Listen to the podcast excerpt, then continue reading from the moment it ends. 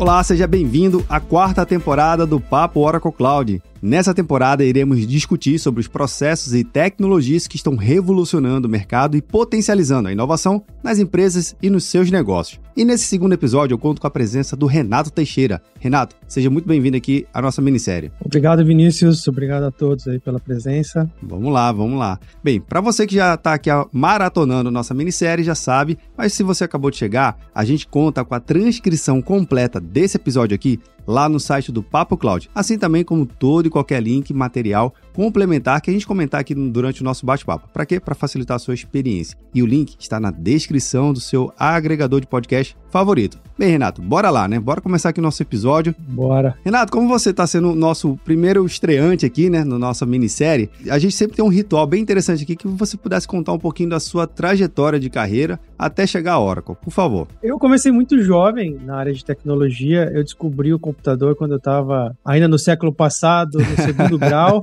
Eu, eu, conheci um computador chamado 8088, Eita, que é o, faz um PC tempo, XT, é, 128K de memória. Eu me apaixonei por aquela magia naquela época, porque hoje a gente tem o celular, é, é muito engraçado, você já nasce tecnológico e conectado. Naquela época era a TV que você tinha que levantar do sofá para trocar o canal, controle remoto com fio, e aí apareceu o computador e, e simplesmente eu achei sensacional, assim, aquele mega HD de 50 megas e, e, e tudo mais. E desde então, 25 anos depois, eu sigo ainda na carreira, já passei por, por diversos setores, programei por muitos anos, eu programei por mais linguagens do que eu consigo me lembrar.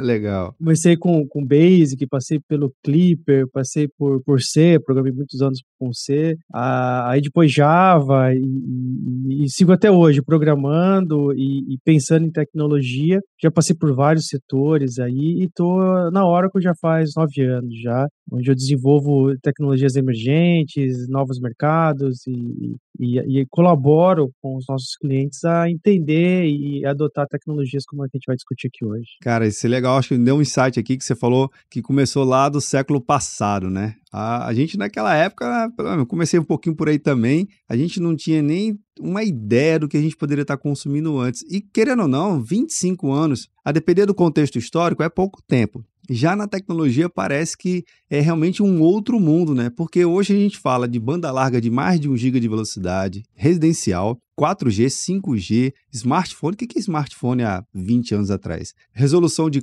4K com imagem de HDR, enfim. Nossa, pai, se a gente imaginar, se a gente olhar o que passou, fica até interessante olhar. Mas o que, que poderia a gente imaginar, então, daqui a uns 20 ou 25 anos? É loucura, né, não? O interessante da gente ter um pouco mais de vivência é que a gente teve a, a possibilidade de vivenciar o nascimento de alguns problemas e a solução de alguns problemas. Porque quando eu, eu conheci a computação, é, estava ainda numa, numa, num momento ainda muito primordial dos computadores em rede. Ainda Sim. era a época de computadores é, é, centralizados com terminais distribuídos, ou seja, o terminal não tinha inteligência e todo era processado no computador único. Só para você ter ideia, a fiação que você tinha que passar, porque todos os fios tinham que ir para o computador central, era, era um, um, pesadelo. E a gente viu isso se transformar para um sistema de rede em anel, depois a gente viu isso se transformar para um sistema de rede Ethernet. Aí isso se tornou um problema, porque você tinha a computação distribuída, então você tinha arquivos distribuídos em tudo quanto é lugar. Aí isso se transformou no, num servidor centralizado mais local, para a gente chegar hoje na tecnologia em nuvem. Então, esse tipo de, de história nos permite a gente entender um pouquinho sobre esses conceitos, ter vivenciado isso,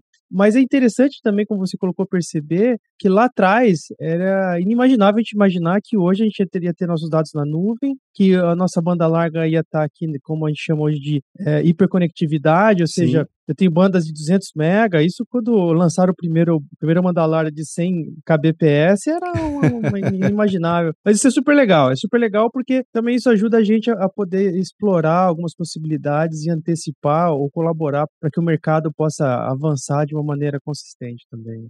Uma das coisas que a gente até aproveita, que é o gancho aqui do nosso episódio, é justamente é, imaginar como é que uma tecnologia que antes passou por centralizada, depois distribuída, centralizou de novo, parece uma valsa, né? Vai e volta. E agora a gente tem a tecnologia de blockchain que realmente vem trazendo um, uma mistura de diversos conceitos, ainda mais agregando o poder da computação em nuvem e entregando um, um produto e um serviço que, de novo, a gente não imaginava que poderia existir mas pela beleza dessa conjuntura que a gente tem hoje da computação em nuvem mais uma vez e todo esse poder computacional, a gente está criando né, tecnologias como essa, o blockchain. Então, eu queria que você nos ajudasse a entender aqui e a definir o que, que é esse tal do blockchain. Esse é um, um tema super interessante, porque, de novo, falando sobre histórico, falando sobre o que a gente viveu, o blockchain também não é nenhuma tecnologia que simplesmente surgiu porque alguém achou legal. Ela vem como resultado de uma evolução de tecnologias. Porque o que, que é o blockchain como um conceito orientado a, a, um negócio. Nada mais é do que uma tecnologia que permite que um dado de uma origem, ou seja, o dado de um fornecedor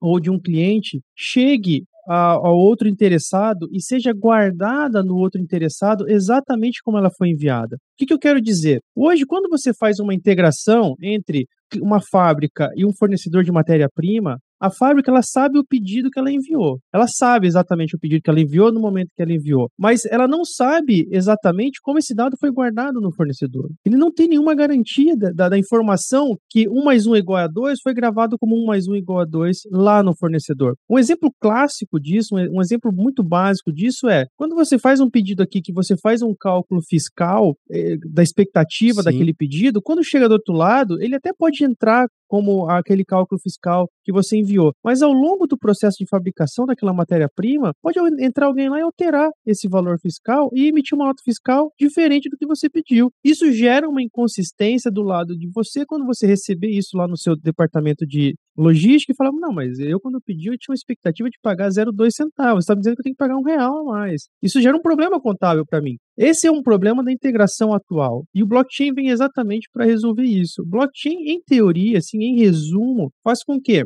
o dado exato que você mandou é o dado exato que ele vai receber. E caso uh, ele receba esse dado, em algum momento ele dependa de executar uma alteração nesse dado, você tem que aprovar esse dado. Você tem que aprovar essa alteração. Então não existe um ponto de é, é, é, ponto cego nessa integração de negócio entre empresas. Estou falando entre empresas, mas já a gente vai falar sobre criptoativos, porque isso é, é, é, o mesmo paralelo. Mas o principal entendimento sobre blockchain é é uma tecnologia que garante que o dado que saiu de uma origem é exatamente o dado que foi gravado no destino e qualquer alteração nesse destino tem que passar pelo escrutínio e pela aprovação do originador. Aqui eu estou usando também dois pontos, origem Sim. e destino, mas eu posso ter uma cadeia de pessoas envolvidas num processo de negócio e todas elas têm que estarem uh, de acordo. Por exemplo, se eu tenho um seguro, né, ou um resseguro, que é feito por um pool de seguradoras, então eu tenho um projeto muito grande, onde eu tenho 10 seguradoras por detrás. Uma alteração no risco desse seguro vai depender da autorização das 10 seguradoras que estão por detrás. Tem que haver um consenso, que a gente chama, das 10 seguradoras para que essa pólice sofra uma alteração. Então, não posso simplesmente fazer um update no banco de dados quando é, é algo que é muito comum em manutenções. Então, o principal ponto do blockchain é compartilhamento de negócio com uma clareza e uma transparência absoluta quanto os dados da sua origem e os dados do seu destino e o total controle de qualquer alteração que esses dados sofram. Tá? E o mesmo, tá? Eu não falei aqui, por exemplo, de um Bitcoin ou do Ethereum Sim. ou de um criptoativo, mas o conceito é exatamente o mesmo, tá? Ele muda um pouquinho a característica de se obter o consenso, mas a grande questão é quando você vende um Bitcoin ou quando você é, transaciona um Ethereum, ele passa por um processo de consenso onde ah, nós, né, onde pessoas ou entidades dessa rede têm que compreender e concordar que aquela informação é verdadeira para que aquela transação seja a mesma, exatamente a mesma no, nos dois pontos. Então, acho que o, a principal beleza dessa tecnologia é isso, garantir que uh, o dado não sofra alterações e não, há, não haja dúvida quanto aos dados no que diz respeito a um processo de negócio. Né? Então, nesse caso, Renato, o que você comentou aqui, que eu acho bem interessante é a capacidade de a gente incluir agora nos nossos processos de negócios o poder da rastreabilidade, né? Porque essa transação que você comentou da nota fiscal, de, em tese, sem a tecnologia, ela não permite uma rastreabilidade. Você tem que ter uma confiança de quem emitiu e quem está recebendo estava ok. Mas com blockchain, não. Você tem a confiança ainda, mas você tem a capacidade de auditar por onde passou os processos, trazendo mais segurança e até mesmo inovando o processo de relacionamento entre clientes e empresas, empresas e empresas. Então, no caso, ele acaba mudando até, até mesmo a forma como transaciona as informações dentro das empresas, garantindo a confiança e a confiabilidade. Seria esse essa linha de raciocínio é uma linha boa? Exatamente. Um outro detalhe importante, né, aí entrando em meandros um pouquinho mais específicos da tecnologia, é a imutabilidade do dado. Como você falou, a rastreabilidade é um, um dos, dos, fundamentos, ou seja, quando eu, eu comentei que o fornecedor de matéria-prima solicitar uma alteração no valor de uma nota, qualquer que seja o atributo daquela transação, ele tem que passar por uma aprovação do emissor daquele dado, né, que seria o cliente da fábrica que vai utilizar aquela matéria-prima. E esse dado, ele fica, como você falou, rastreável, ele fica transparente. Então, eu tenho as garantias quanto a veracidade do dado, quanto à transparência desse dado e quanto à capacidade de entender as alterações desse dado ao longo da sua história. Porque se você pensar, por exemplo, sobre o estoque de um determinado item num, num depósito, eu consigo olhar ao longo da história daquele item qual foi a variação de disponibilidade que ele teve, para quem foi aquele produto, é, quando foi aquele produto, sabendo que essa informação ela não vai sofrer nenhuma alteração. Então, sim, o blockchain, além de, de permitir essa transparência na transação do dado, permite essa, é, traz a capacidade dessa rastreabilidade, né?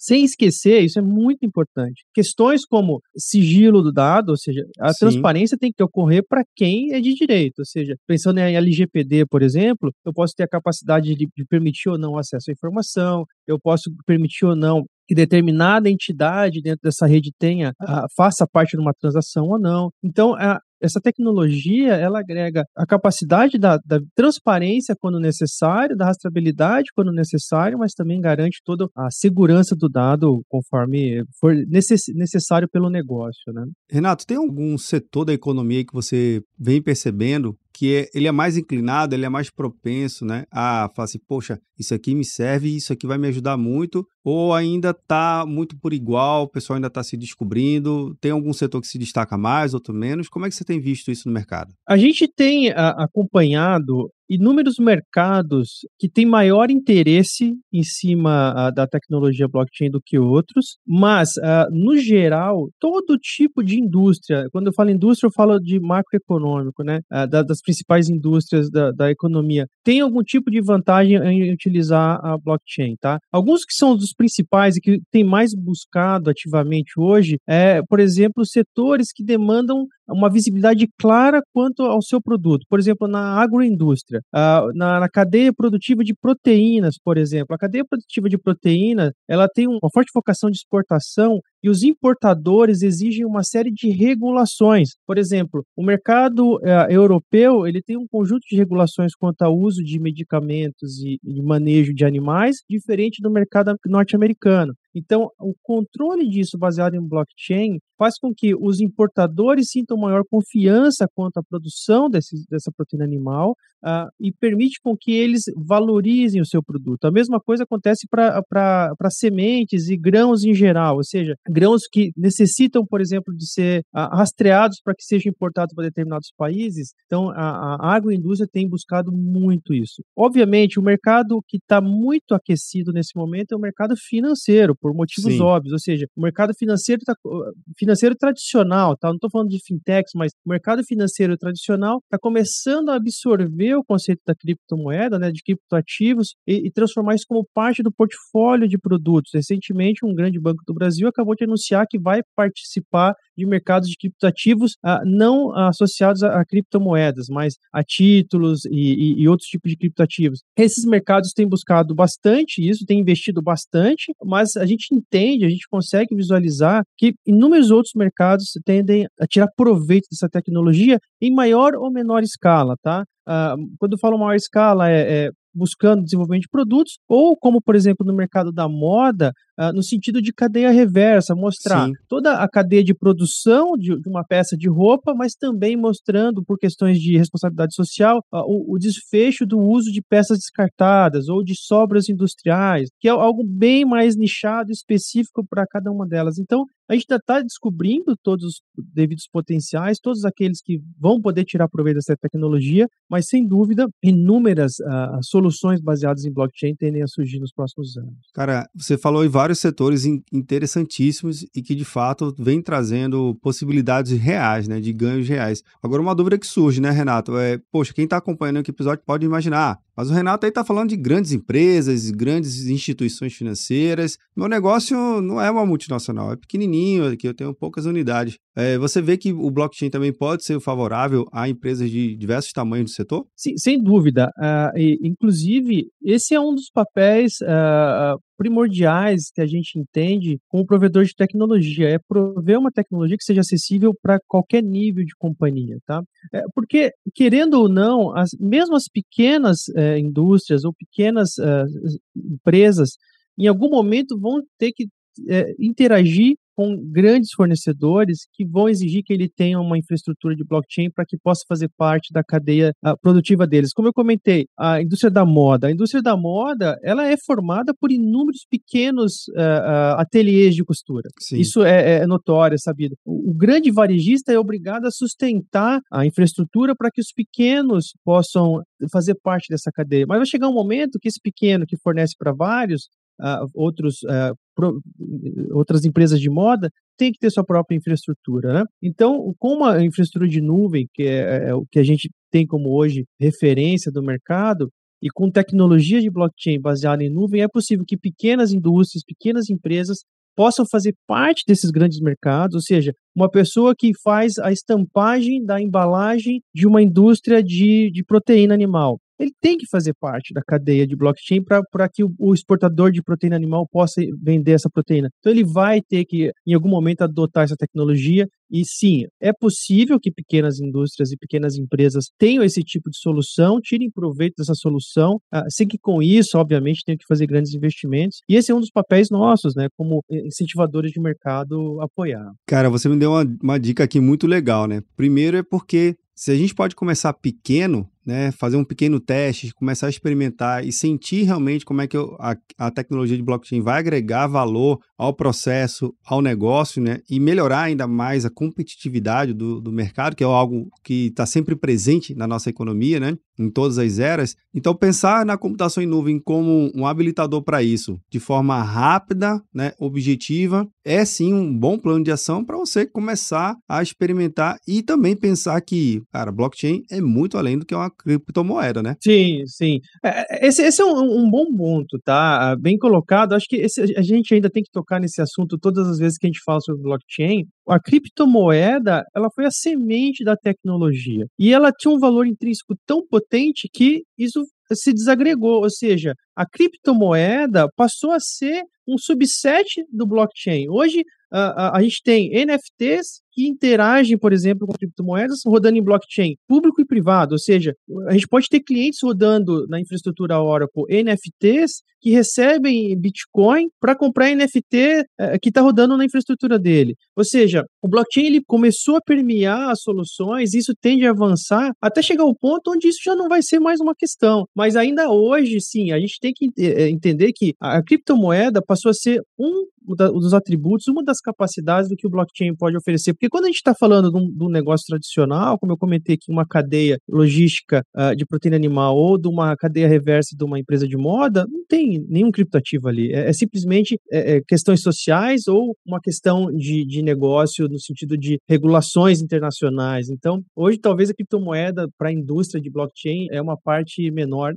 Eu exagero falar isso, mas ele, ele tende a diminuir a sua, a sua importância, sem dúvida nenhuma. Caramba, esse assunto aqui muito, muito me empolga. Sempre é interessante voltar nesse tema. E, Renato, uma última pergunta aqui que eu sempre faço aos nossos convidados, né? Para o Renato Teixeira. O que, que é a tal da computação em nuvem? Ah, esse, essa é uma excelente pergunta e, e, eu sempre remeto de novo àquela, aquela conversa que a gente teve logo no início sobre entender o que foi a computação e o que ela é hoje, tá? Se a gente parar para olhar um tempo atrás, 20 e poucos anos atrás, a computação era absolutamente física e um terminal é, concentrado e né, único. Aí isso depois passou por uma computação de rede, onde uh, uma série de problemas faziam com que você tivesse que gerenciar esses terminais separados, mas tudo isso era muito físico, era muito localizado e você tinha que ter um planejamento do investimento que você ia fazer. Você fazia esse investimento para ter esse computador e para um possível benefício que ele iria te trazer. Então, a computação em nuvem era simplesmente uma inversão dessa lógica, que é eu só uso aquilo que eu preciso para quando eu precisar. Ou seja, eu tenho certeza que eu vou demandar uma determinada a, capacidade, eu vou lá e uso aquela determinada capacidade. Eu, eu sei que eu preciso um determinado, uma determinada função, ou seja, eu preciso ter uma pequena infraestrutura de blockchain para atender um cliente meu ou para desenvolver uma inovação minha aqui eu vou lá e uso aquela determinada inovação dentro de um contexto de orçamento muito mais rígido do que eu tinha antigamente. Então, a computação em nuvem, ela passa a ser um parceiro do seu negócio mais do que um problema no seu negócio. Antigamente, numa Black Friday, você tinha que ter uma, uma capacidade computacional enorme para um dia de negócio. E aquilo se permeava ao longo do tempo, ou você tinha que ter uma, um movimento de infraestrutura muito grande. Hoje não. É Black Friday, eu preparo uma semana antes, seguro por uma semana depois, descomissiono aquela super infraestrutura e eu, eu tenho uma margem melhor em cima do investimento que eu fiz. Então, para mim, computação em nuvem é uh, um uso mais racional da tecnologia, um melhor uso da tecnologia, uh, tirando proveito do que tem de mais moderno, porque eu posso testar rápido, eu posso descomissionar rápido, eu posso uh, tirar proveito das inovações, como um blockchain, como um banco de dados novo, com uma infraestrutura de transporte de dados, seja lá o que for, e não deu certo, eu descomissiono e busco outras inovações, outras é, é, evoluções para o meu negócio. Então, é flexibilidade, é, é, capacidade de se movimentar rápido, é capacidade de você pensar diferente, é a possibilidade de você inovar com menos investimento, com menos dor, é, e, e quem sabe fazer mais dinheiro, ser mais rentável. Né? Sem dúvida, sem dúvida. Renato, queria muito agradecer a sua participação aqui no nosso episódio do Papo Oracle Cloud e até a próxima oportunidade, viu? Eu que agradeço pela oportunidade, a gente está sempre à disposição. Qualquer um que queira avançar, discutir mais, é só entrar em contato com a gente, que a gente está sempre aberto para falar com quem desejar entender melhor sobre as tecnologias e principalmente sobre blockchain. Obrigado, Vinícius. Legal, bacana. Bem, e você que acompanha a nossa minissérie, né, já sabe, né? Esse bate-papo nunca termina por aqui. A gente continua discutindo lá no nosso grupo do Papo Cloud Makers. Link na descrição descrição para facilitar aqui a sua experiência. E se você chegou até aqui e gostou do conteúdo, compartilhe esse episódio, viu? Acompanhe a minissérie Papo Oracle Cloud nas redes sociais. Agradeço pela sua participação e audiência. E aí, tá na nuvem?